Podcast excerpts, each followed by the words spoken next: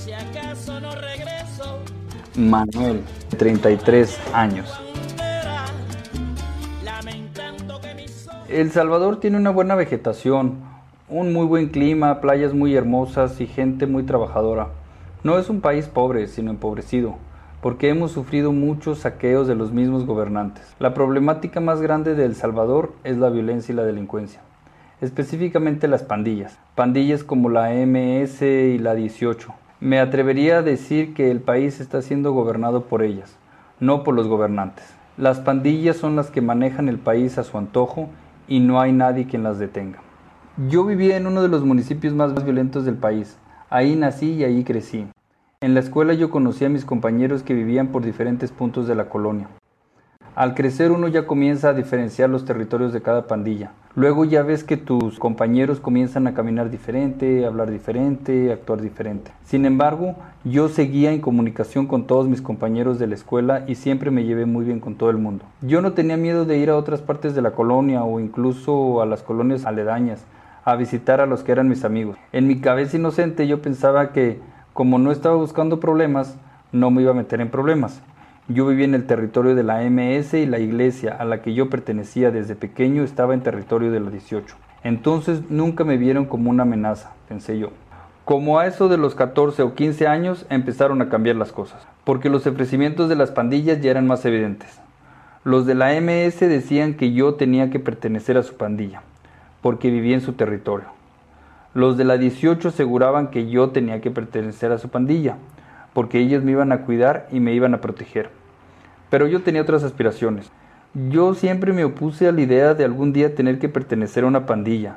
Siempre les comenté que yo no tenía nada en contra de ellos, pero tampoco estaba a favor de ellos. Algunas veces, por el grado de confianza y de cercanía que tenía con algunos de ellos, yo les decía cosas muy groseras. Les decía que estaban completamente locos. Crecimos juntos, fuimos a la escuela juntos, vivíamos en la misma colonia. Me daba tristeza ver cómo algunos terminaron como drogadictos o me amenazaron si no me unía a su pandilla o no colaboraba con ellos. Me acuerdo de que cuando yo tenía 18 años fui testigo de cómo un niño de 14 años que yo creía mi amigo mató a un amigo nuestro. Cuando lo volví a ver le pregunté por qué había matado a nuestro amigo. Me dijo que las cosas así eran y que no me metiera donde no me importaba. Y lo que me dijo después se me quedó bien grabado en la mente porque luego apareció en una pared en un grafiti. Me dijo, aquí solo ves, oyes y te callas, si no te quieres meter en problemas. A los pocos días, enfrente del andador donde yo vivía, decía, ver, oír y callar. Cuando yo era estudiante de Relaciones Públicas en la universidad, bajando del colectivo cerca de mi casa, me agarraron a tiros. Para mí fue una sorpresa, incluso al principio pensé que yo estaba en el lugar equivocado en el momento equivocado, que el atentado no era para mí, porque yo creía no tener problemas con nadie, no deberle nada a nadie. Siempre me llevaba bien en mi colonia, siempre fui muy involucrado en la directiva comunal, en la iglesia, en todo. Además, durante muchos años me dediqué a ser voluntario en el Teletón y en la universidad. Luego los pandilleros me buscaron y me dijeron que fue solo una advertencia, que la idea no era matarme, pero que me quedara bien claro que cuando me encuentren ellos no se iban a tocar el corazón para llenarme de plomo. Me lo dijeron así, con esas palabras textuales. Y me lo dijo un compañero que tuve en tercer grado de la primaria. Me dijo, si no somos amigos, tenemos que ser enemigos. Porque si eres amigo de los de allá, eres enemigo mío. Me acuerdo de que después de eso nunca me volvió a hablar y cada vez que me veía yo llegué a tenerle miedo. Incluso dejé de frecuentar y caminar por la zona donde vivía yo. Rodeaba toda la manzana de mi casa para agarrar el colectivo por otro lugar fue cuando yo comencé a vivir con miedos y temores. A veces hasta soñaba que los veía en el techo de mi casa. Pensé que tarde o temprano me iban a matar. Incluso llegué a pensar que iba a ser inevitable que tenía que decidirme por una pandilla. Cuando yo estaba por salir de la universidad, surgió con unos amigos la idea de crear un movimiento de jóvenes que llamábamos Jóvenes contra la Violencia. La idea no era contrarrestar la violencia en el país, porque siempre creímos que la violencia es algo que nunca se va a acabar, pero sí soñábamos con algún día trabajar en políticas de juventud y tratar de minimizar los actos de violencia en el país. Incluso recibimos apoyo del USAID y de la Unión Europea. Luego decidí retirarme del movimiento para dedicarme a mi trabajo. Siento que trabajar en la alcaldía de mi municipio fue el detonante final para tener problemas con las pandillas. La ciudad fue uno de los municipios libres de violencia que formaban parte de la tregua de pandillas durante la administración del presidente Mauricio Funes. En el periodo 2012 a 2015 yo era relacionista público y manejaba el equipo de comunicación del alcalde. Yo andaba casi siempre de la mano del alcalde en sus presentaciones públicas recolectando fotografías y videos. Cuando no estaba en el campo, yo estaba en las redes sociales, escribiendo discursos o viendo unos detalles de entrevistas e investigaciones de los medios de comunicación. Ese trabajo me obligó a tener acercamientos con muchas personas. Durante la tregua me tocó hablar sobre ese tema y tener contacto con líderes de pandillas. Como relacionista público, mi trabajo era hacerle creer a la población que la tregua era un éxito y que el alcalde había traído paz al municipio. Incluso se montó todo un espectáculo de llamar a los líderes de pandillas y algunos líderes gubernamentales, incluso del gobierno central, a firmar un pacto de paz. Fue muy bonito ver a los líderes de pandillas contrarias dándose la mano, incluso abrazándose y pidiéndose disculpas por haber ofendido. Cualquier ciudadano se conmueve ante esto y tiene esperanzas muy altas. Yo siento que la tregua fue un asunto político que nunca funcionó. El objetivo principal de la tregua era frenar los homicidios en contra de la ciudadanía. A los líderes de pandillas se les daban beneficios para que no se cometieran asesinatos. Sí hubo una reducción muy grande de homicidios, pero ¿cuánta gente empezó a desaparecer en esa tregua? Porque los homicidios ya no eran voy, lo agarro en la calle, le meto 5 o 6 tiros y lo dejo ahí tendido, sino que ahora la forma de actuar era mejor lo desaparezco y que nadie sepa dónde está. Eso no es algo que estuvo en alguna política pública, es algo que yo percibí. Llegó un momento en que la tregua se salió de control y comenzaron a haber muchos asesinatos entre ambas pandillas incluso entre la misma 18. Comenzaron a haber a muchos asesinatos alrededor de mi casa, a tal punto que a nosotros los vecinos se nos hacía muy típico escuchar balaceras. Se nos hacía muy normal salir a la tienda a comprar algunas cosas y encontrar algún pandillero tendido en la calle baleado.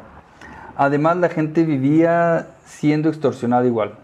Los robos estaban a la luz del día. Los pandilleros se subían a los colectivos y asaltaban al mundo entero. Desde mi punto de vista como ciudadano, la tregua nunca funcionó.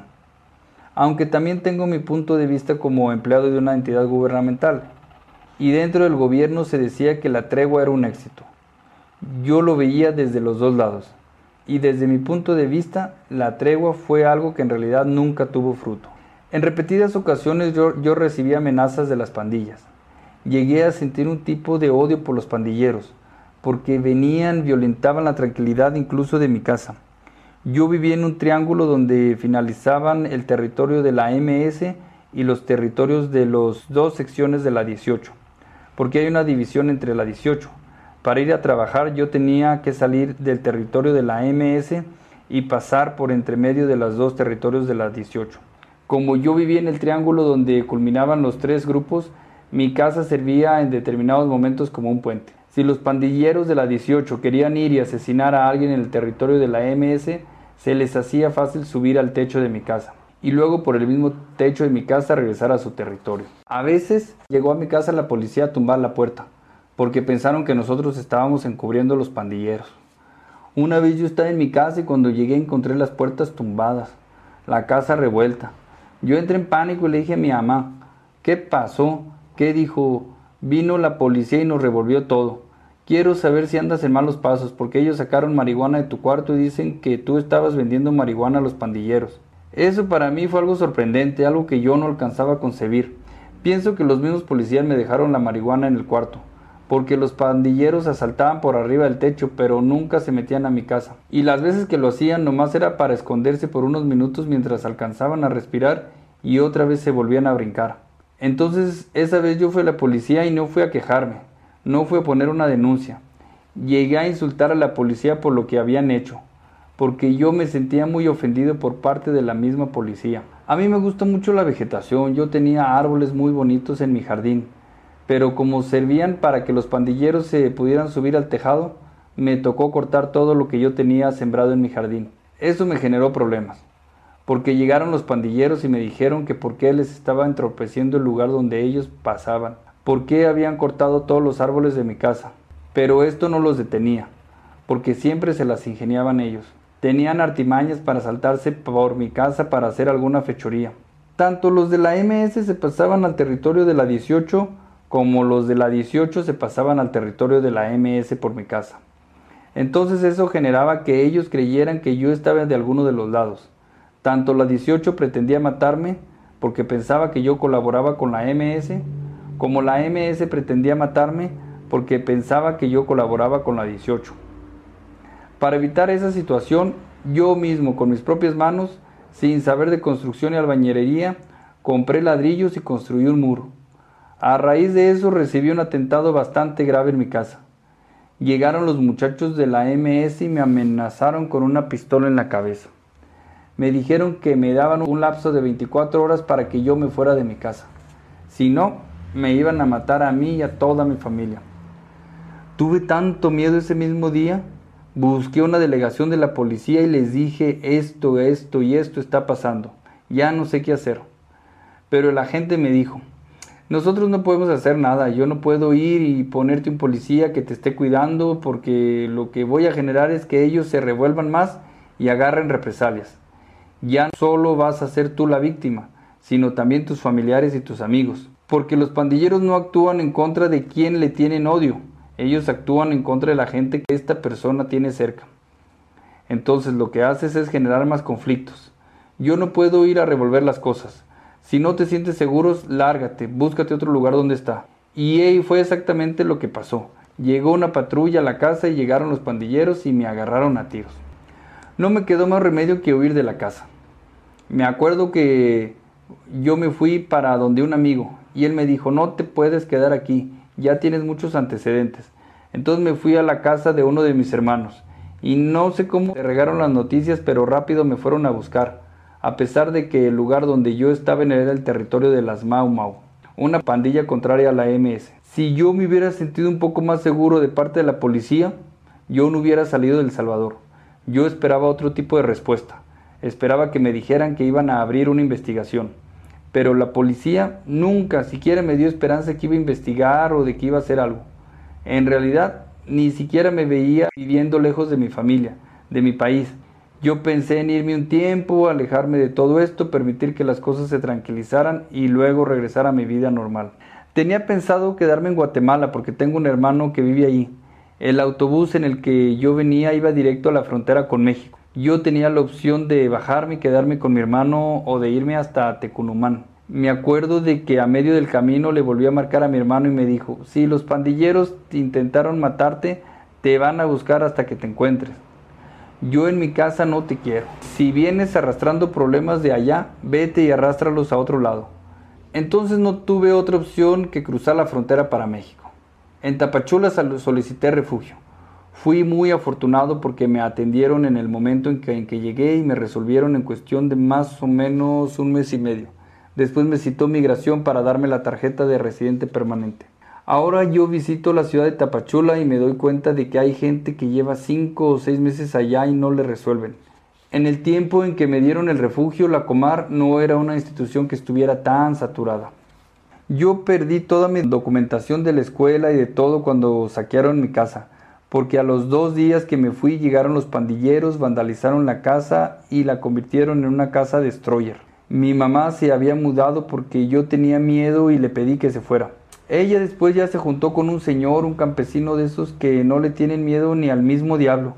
Me contaron que él llegó con un machete dispuesto a cortarle la cabeza a quien se encontrara en la casa. El señor se encargó de pintar y recuperar un poquito la casa, pero nadie de mi familia tiene el valor de irse a vivir ahí.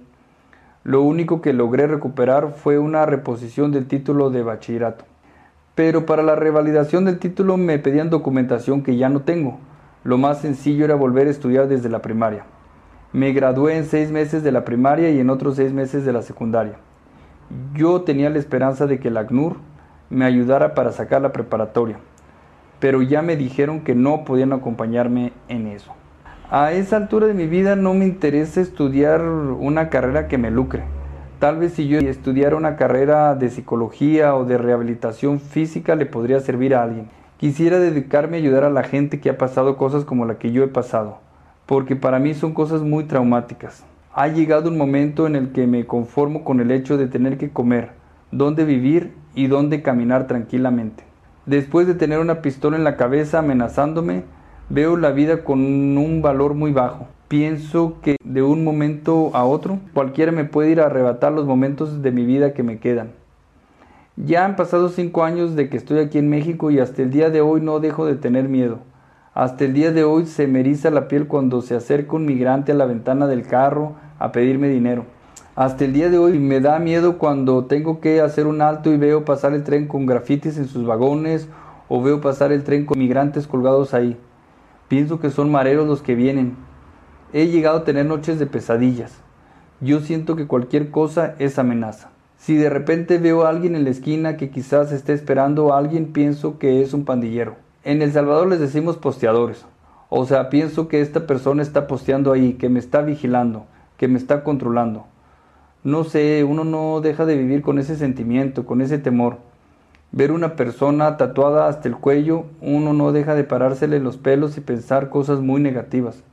Porque en El Salvador, si alguien está todo tatuado, no es porque le guste el arte de la tinta. Ya no pretendo regresar a mi país. Al contrario, prefiero traerme a mi mamá y tenerla junto aquí conmigo. Cosa que para mí ha sido bien difícil. Tres veces lo he intentado y me ha negado la petición. Me gustaría ver un El Salvador cicatrizando sus heridas de la violencia que vive. Un país en el que se pueda caminar tranquilamente por las calles sin respirar tanta tensión, un país en el que uno se pueda sentir protegido por la policía y no percibir que la misma policía les tenga miedo a los pandilleros, un país en el que el ejército no esté cuidando las escuelas porque eso crea terror en la gente.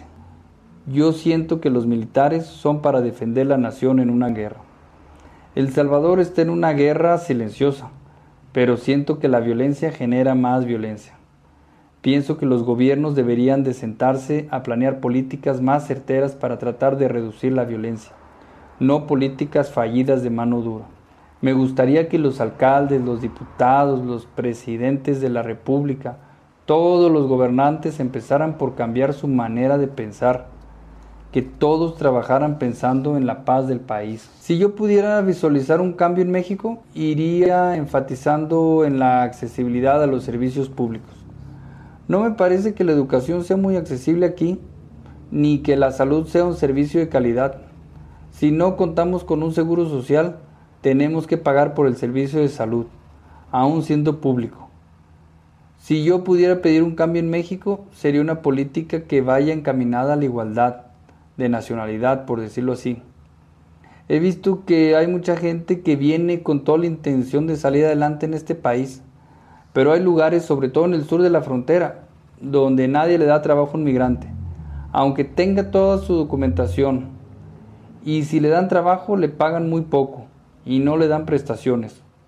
Durante los tres años que yo viví en Tapachula, llegué a tener trabajos donde mis compañeros mexicanos ganaban 600 pesos a la semana.